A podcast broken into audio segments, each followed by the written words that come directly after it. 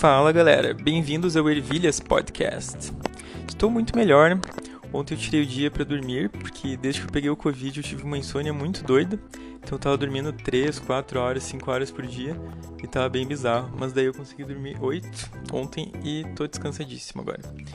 Uh, vamos falar hoje, para fazer uma dobradinha, que semana passada a gente falou sobre um sueco. Nessa semana a gente vai falar sobre um suíço, o Frederick Peters, que foi o criador do Pílulas Azuis, uma graphic novel que ela faz aquilo que só as graphic novels fazem, que é conseguir botar um holofote sobre algum tema muito aleatório e destacar ele e trazer para um lado humano, assim.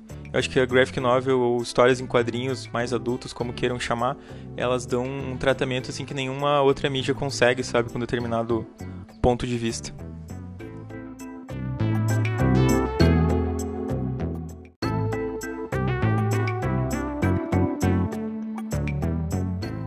Episódio, na real, ia ser sobre o mundo assombrado pelos demônios do Carl Sagan, que eu comecei a ler.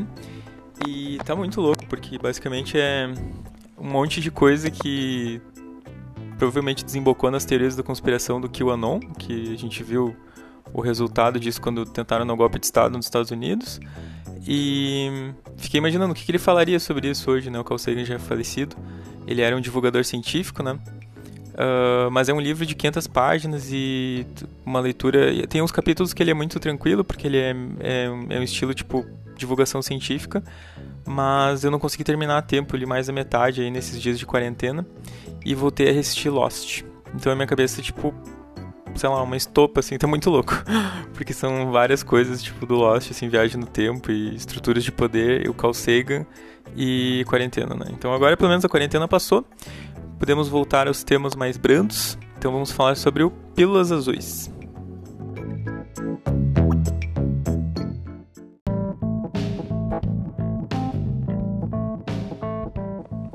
Para a gente falar do conceito de graphic novel aqui, eu vou usar o do Will Eisner. Se vocês pegarem qualquer livro dele que se passe em Nova York, assim, que é ambientado em Nova York, muitas vezes as editoras chamam de romance gráfico também, que na verdade é você pegar elementos da literatura e transformar em desenho, né? O quadrinho ele tinha muito aquela serialização que chama que é você postar toda semana para conseguir atingir determinado público meta, e as graphic novels, elas claro, também estão inseridas dentro do contexto né, de produção em massa, né?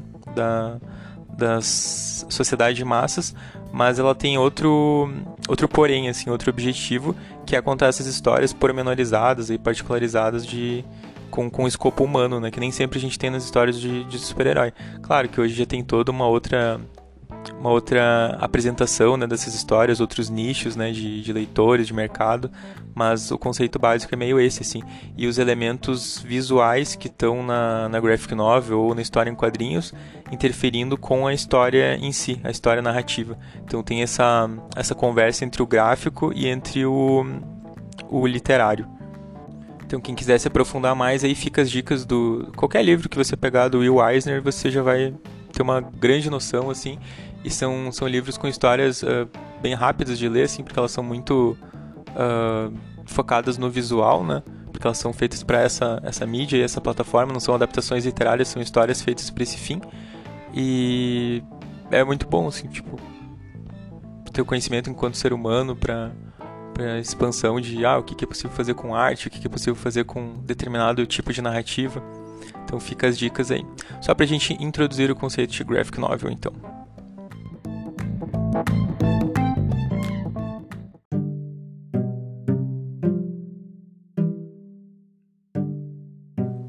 Então, voltando ao Pílulas Azuis, ela é uma graphic novel que se passa na Suíça, na região de Genebra. Para quem não sabe, a organização assim da Suíça, ela tem as divisões em começa com o estado principal, né, no caso o país, a Suíça.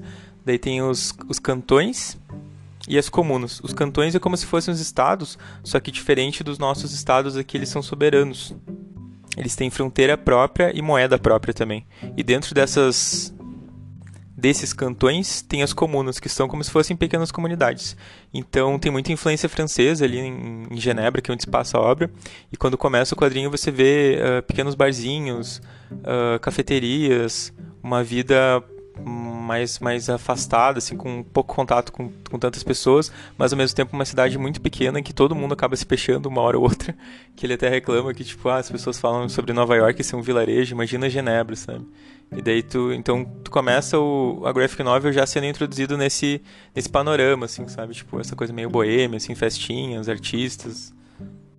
Ele tem um traço... Uh, meio caricato para algumas coisas, mas ele é bem realista, assim, na, na, forma como ele representa as coisas. Os personagens, eles têm um olhinho meio, sei lá, estourado, assim, como se fosse tipo um anime, talvez você lembre a referência. Uh, mas ele é bem gostoso de ler, assim, é um, é um, desenho bem, bem bom de olhar. E numa dessas noites aí, ele acaba conhecendo a Kat, né, que é o protagonista da nossa história, o Friedrich, que é o autor, é uma, um, uma graphic novel autobiográfica sobre como ele conheceu a Kat, que é a esposa dele, mãe dos filhos dele, e é uma grande história de amor, na verdade.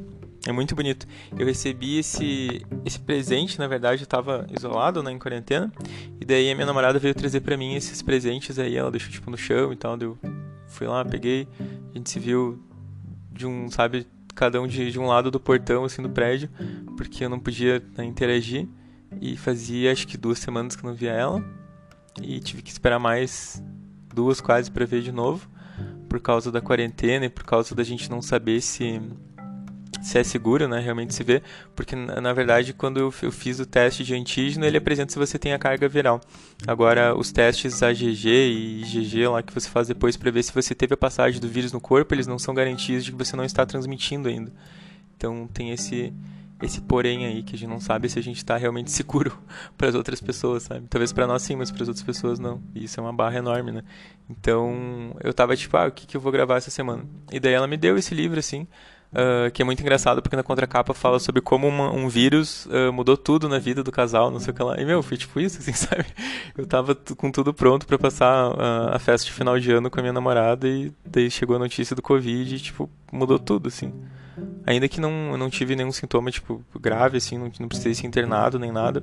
Mas é uma sensação muito estranha, assim, tu não saber o que, que vai ser de você no, no outro dia, assim, né? Porque pode piorar em questão de horas e dar CTI e já era, sabe? Então, bem complicado. Fora que eu tava ah, na minha casa com a minha família, então, tipo, tem a questão de ter. Talvez eu tenha transmitido para eles, talvez eles tenham transmitido para mim, talvez uh, eu pudesse transmitir, porque meu pai acabou não pegando, mas a minha mãe sim. Então, foi uma loucura. Mas é isso aí. Foi uma leitura bem leve, na verdade, eu li. Uh, foi quase uma sentada, porque eu li metade, eu tentei dormir, dormi acho que umas três horas, eu acordei podre e continuei a ler, assim. Eh, só pra terminar, porque é uma história muito boa, sabe? É uma história bem, bem leve, eu tava precisando disso e foi tipo, nossa, muito apaixonante porque ela é muito amorzinho, assim, sabe? Muito tipo casalzinho se conhecendo. Uh, nessa festa que a Kat e o Friedrich se conhecem, é tipo, é um rolê, assim, é um, é um rolê que eu não vou faz muito tempo. Tipo, tu ir num bar, conhecer pessoas e conversar, trocar ideia, falar besteira, sabe? E. Ah, vai demorar, sim. Né? A previsão é começar a vacinação daqui quatro meses. E não sei, né? Estamos no. Não estamos nos primeiros 50 países que começaram a vacinação, né? Mas foi uma leitura bem gostosa.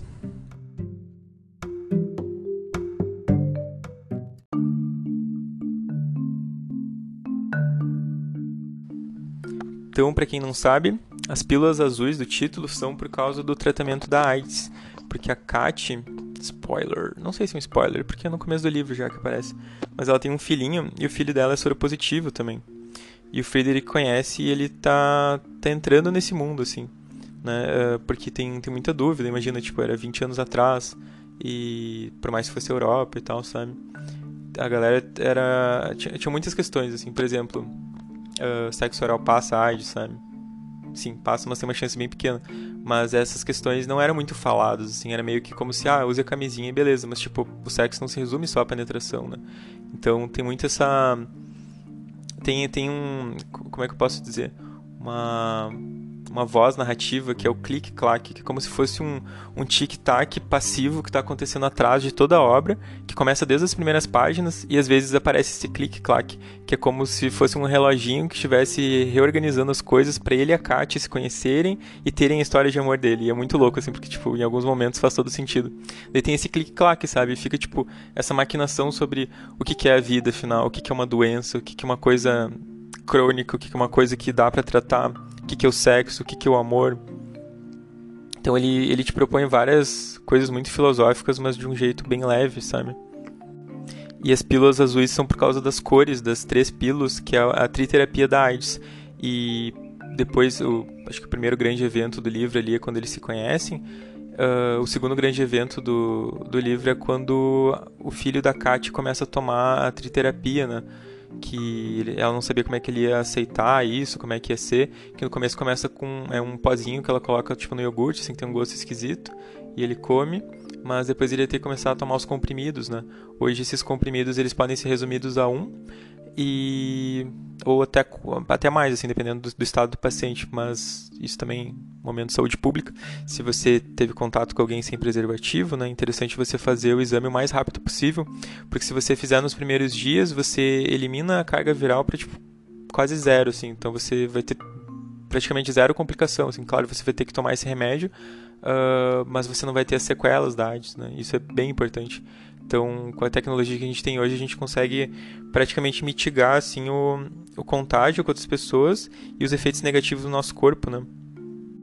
É muito legal um personagem que tem no livro que é um doutor que atende eles, uh, um médico uh, ginecologista, acredito eu, que ele trata tanto o Friedrich quanto a, a Kat. Daí, uh, sei lá, tem alguns momentos no livro que ele tem um cortezinho e ele aparece lá, meu Deus, peguei AIDS, sabe?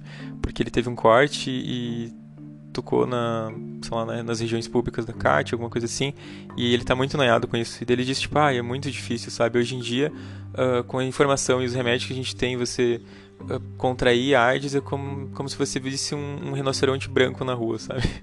E ele dá essa metáfora, tipo, daí no quadrinho já aparece o rinoceronte branco, assim, ele fica tucanado.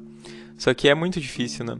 Tanto que no pós-fácil do livro, quando aparece o filhinho da Kat uh, adolescente, ele conta que o médico dele falou que com o tratamento que ele teve, assim, precoce, né, que foi tipo desde criança, uh, se alguém tomasse um litro do sangue dele, ainda assim teria uma chance de contágio baixa, de tão controlado que pode ser a doença. Então, nossa, é uma coisa que abriu muito minha cabeça. Eu não sabia que era tão uh, reversível, assim, né? Tipo, no caso, coitado, ele nasceu, né, com a AIDS, o, o filho da, da Kat. E a Kat uh, não explica exatamente como ela pegou, mas a princípio foi uh, alguém que não avisou pra ela. E ela se sente muito culpada por isso, assim, tem toda essa questão psicológica, porque ela fica insistindo, ah, da próxima vez você conta pros seus pais, assim, né, pros pais do Friedrich, no próximo encontro, porque eles tinham a obrigação de saber como se fosse uma coisa, tipo, necessária para te conversar com outra pessoa, saber se ela tem AIDS ou não, que é uma coisa que, tipo, é super da vida privada da pessoa. Uh, mas ela se sente muito culpada pelo acontecimento e ela até não tem muitas sequelas, assim, sabe? Uh, tipo, ela não tem uh, muitos sintomas de AIDS, assim. Porque ela toma o remédio certinho e tal. Mas ela fica preocupada com o Friedrich, né? Porque, tipo, eles, eh, ela ter chance, né, eventualmente, de passar para ele numa relação sexual, uh, num corte, alguma coisa assim, sabe? Então tem essa, essa carga e essa, essa coisa que fica acontecendo no fundo, que é esse medo de passar AIDS para quem ela ama.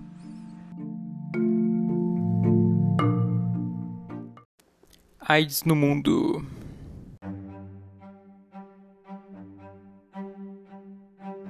Agora a gente precisa fazer um recorte, porque apesar de ser um problema particularizado, né, que se passa dentro da Suíça, ele é um problema maior, né, dentro do escopo da AIDS, que até 2016 ele atinge praticamente 40 milhões de pessoas, são 36,9 milhões de pessoas que vivem com o vírus do HIV no mundo, segundo a UNAIDS, que é o braço da ONU para o tratamento dessa doença.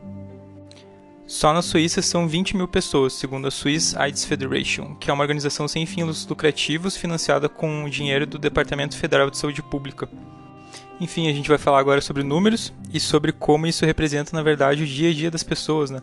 Porque tem esse gap, né? Tem esse buraco entre a expectativa de vida, a qualidade de vida das pessoas e as condições propiciadas para elas, né? Por exemplo, aqui no Brasil, se a gente trouxer para para o nosso dia a dia. Tem um aplicativo do Ministério da Saúde que tem um mapa com dicas diários e rotas de risco na tua região em que você pode contrair AIDS, né? É que você tem mais risco de contrair, contrair AIDS. Lembrando que o ideal é sempre você usar camisinha né, em relações sexuais e sempre fazer o teste caso você venha ter alguma sem o preservativo. Na graphic novel, o Frederick e a Kat, quando eles vão ter as relações deles, ele comenta que no começo ele se sentia como se fosse um muçulmano que tirava os calçados quando entrava em casa, que era uma espécie de ritual colocar camisinha e tudo que envolvia isso, a questão da sexualidade, a descoberta do corpo, de, tanto dele quanto dela, assim, na relação que eles tinham.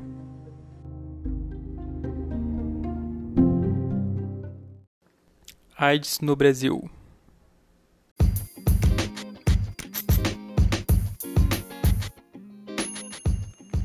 Agora a gente vai falar um pouco sobre o Brasil, sobre como o país se tornou um protagonista no combate à AIDS no mundo.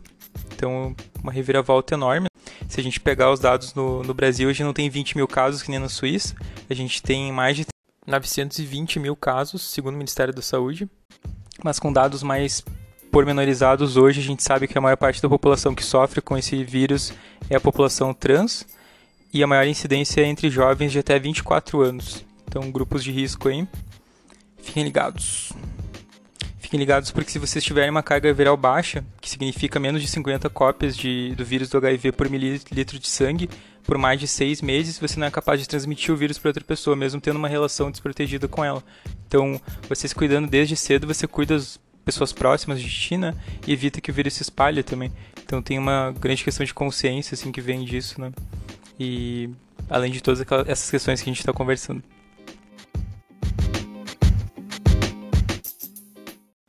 Look at Brazil.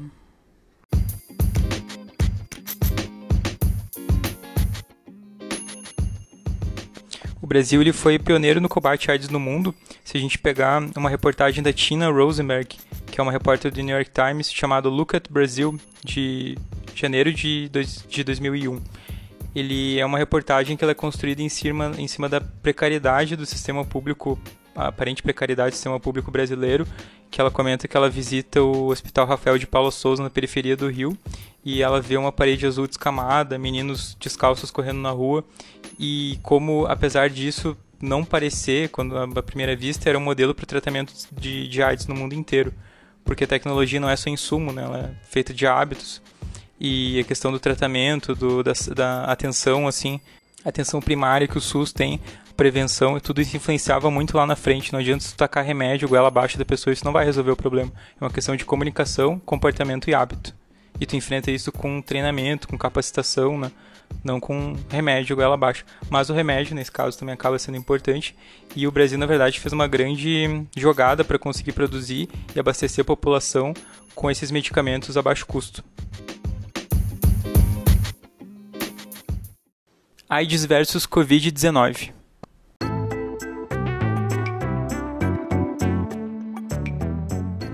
Então, em 1997 foi criada a Lei de Patentes, que é uma lei que, dentre outras coisas, ela diz que se houver interesse público numa situação de calamidade, o governo pode quebrar as patentes para conseguir produzir determinado tipo de remédio. E foi isso que aconteceu no ano seguinte, quando o Brasil, em 1998, começou a produzir os seus próprios medicamentos para terapia tritiviral contra a AIDS, Uh, e reduziu muito o preço na, na, produção deles, chegou a cair até quase 80% que era 20 vezes mais barato que o restante do mundo estava pagando para produzir, porque eles não estavam produzindo para ganhar dinheiro em cima da doença, eles estavam produzindo para evitar que a população ficasse doente e morresse, né? Que, na minha opinião, é o que um Estado soberano, um governante de um Estado soberano deveria ter preocupado em fazer, né? Proteger sua população e defender o interesse do povo, não das empresas que estão instaladas nele, usufruindo do espaço para produzir coisas. E a mudança de paradigma foi tanta que o Brasil, que até então era pobre nesse tipo de remédio, começou a exportar esse remédio para outros países. Em casos que nem os governos da África e da Índia, que tinham muita deficiência né, desse tipo de medicamento e não tinham condições financeiras para comprar, eles chegaram até a doar esse remédio. Então, pensa um país que não tinha o remédio suficiente, ele tinha sobrando para doar, de tanto que começou a produzir esse remédio por uma mudança de perspectiva na forma de enfrentar o tratamento da, da doença eram 12 medicamentos e desses 12, 11 começaram a ser produzidos como genérico. E que ganharam a licença compulsória porque era um caso de emergência. Essa é a chamada política de nacionalização da produção de remédios, e hoje a gente vê uma volta dela com a questão da Covid-19. Democratizar ou não o acesso às vacinas, tornar público ou privado. Ou atender primeiro os interesses da população de grupos de risco e depois liberar, né? Tem várias questões que podem surgir disso. Com certeza não é uma decisão fácil, não é uma decisão clara, mas há 20 anos os nossos governantes já tomaram essa decisão para promover o uso de medicamentos genéricos mais baratos na contra HIV AIDS, que era um tratamento exclusivo para quem era mais rico e quem não tinha condições tinha que conviver com a doença por muito tempo. Uh, e como ela afeta o sistema imunológico, talvez por não tanto tempo assim. Né? Logo, logo a pessoa vinha a óbito. Então, uma questão não só financeira, de saúde, mas uma questão humana mesmo, né? Como tu preservar a condição e a qualidade de vida de outro ser humano que, por sinal, vive no mesmo país que tu, mas além disso vive no mesmo planeta que tu, né? Será que esse tipo de remédio é um remédio que deveria ser cobrado? Um remédio que é necessário para perpetuação da vida?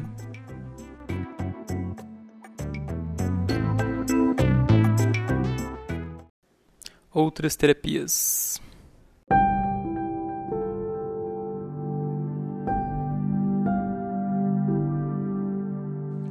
E outra coisa muito importante, além da questão da manutenção da vida, das condições materiais da vida, é a questão da qualidade, né? Do, porque muita gente comenta sobre sentir preconceito quanto à questão da AIDS, até a Kat comenta na graphic novel sobre as questões psicológicas pelas quais ela passa, né, de julgamento e auto-julgamento. E tem muitos mitos e verdades envolvidos, porque as pessoas acham que elas pegam AIDS de tudo que é jeito, né, com beijo, picado de mosquito, compartilhando objeto pessoal e tudo isso é uma grande mentira, né? A gente sabe que o, o vírus ele se concentra especialmente no esperma e no sangue. E ainda assim tem um risco baixo dependendo da carga viral da pessoa, né? Então não é tão simples pegar assim. E na Graphic Novel acho que eles deixam bem claro que não é uma coisa tão corriqueira assim quanto possa parecer. E se porventura vier a acontecer, se você tiver os cuidados, você minimiza muito os danos que você pode ter lá pra frente. Tem até um podcast que eu quero sugerir aqui, que é o Mamilos, o episódio 130, fala, é, AIDS Nova Geração, o nome do episódio, que ele fala do relato de uma jovem negra, eles preservam a identidade dela, que na primeira relação sexual dela pegou HIV, sabe? Então é uma coisa que, tipo, é uma, é uma loteria mesmo, assim, não tem como tu prever. Pode ser a tua primeira relação sexual com uma pessoa muito especial e mesmo assim acontecer, sabe? Então é muito importante usar sempre preservativo, independente de quem seja, assim, uma pessoa que tu conhece, sei lá, na noite ou num, num aplicativo, qualquer coisa assim. Importante sempre se proteger.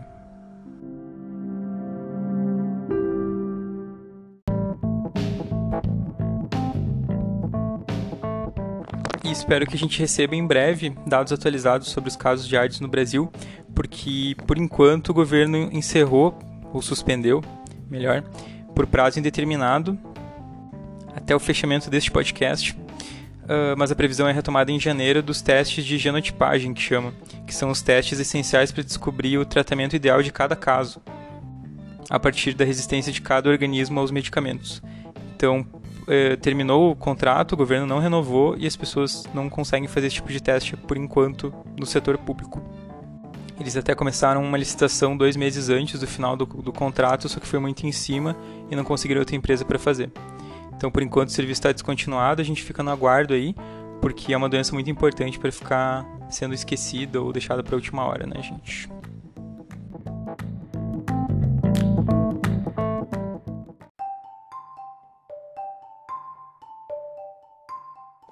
E agora, para fechar, uma última dica dentro da própria Graphic Novel, na página 157, a gente tem dicas de preservativos extra finos, que eu achei bem legal, porque não é só doença e e da nação, né? Afinal, para quem pegou, a pessoa convive com isso, né? Uh, introduz isso no seu dia a dia, na sua história e esquece, né? Chega um ponto que convive com isso. E é possível conviver, é possível viver com essa doença e tipo deixar de ser uma doença que mata, uma doença aguda para se tornar uma se tornar uma doença crônica. Então, fica esse esse mimo final aí dos preservativos extra finos, porque não deixa de ser uma forma de de cuidado, né? Carinho com outra pessoa, consigo mesmo também, né? Uh, você pensar na sua vida além, né? Não só que você está com AIDS e está tá, lá, com uma condição ruim, mas que você vai viver com isso daí. E que é possível viver e que ainda dá, dá, dá tempo e ainda dá para dar certo. Então, com esse final motivacionalíssimo aí, a gente termina. Fica um abraço e até essa mesma semana que vai ser o próximo episódio. Não vou ratear, tá, gente? Abraço, beijos, até o próximo Ervilhas Podcast.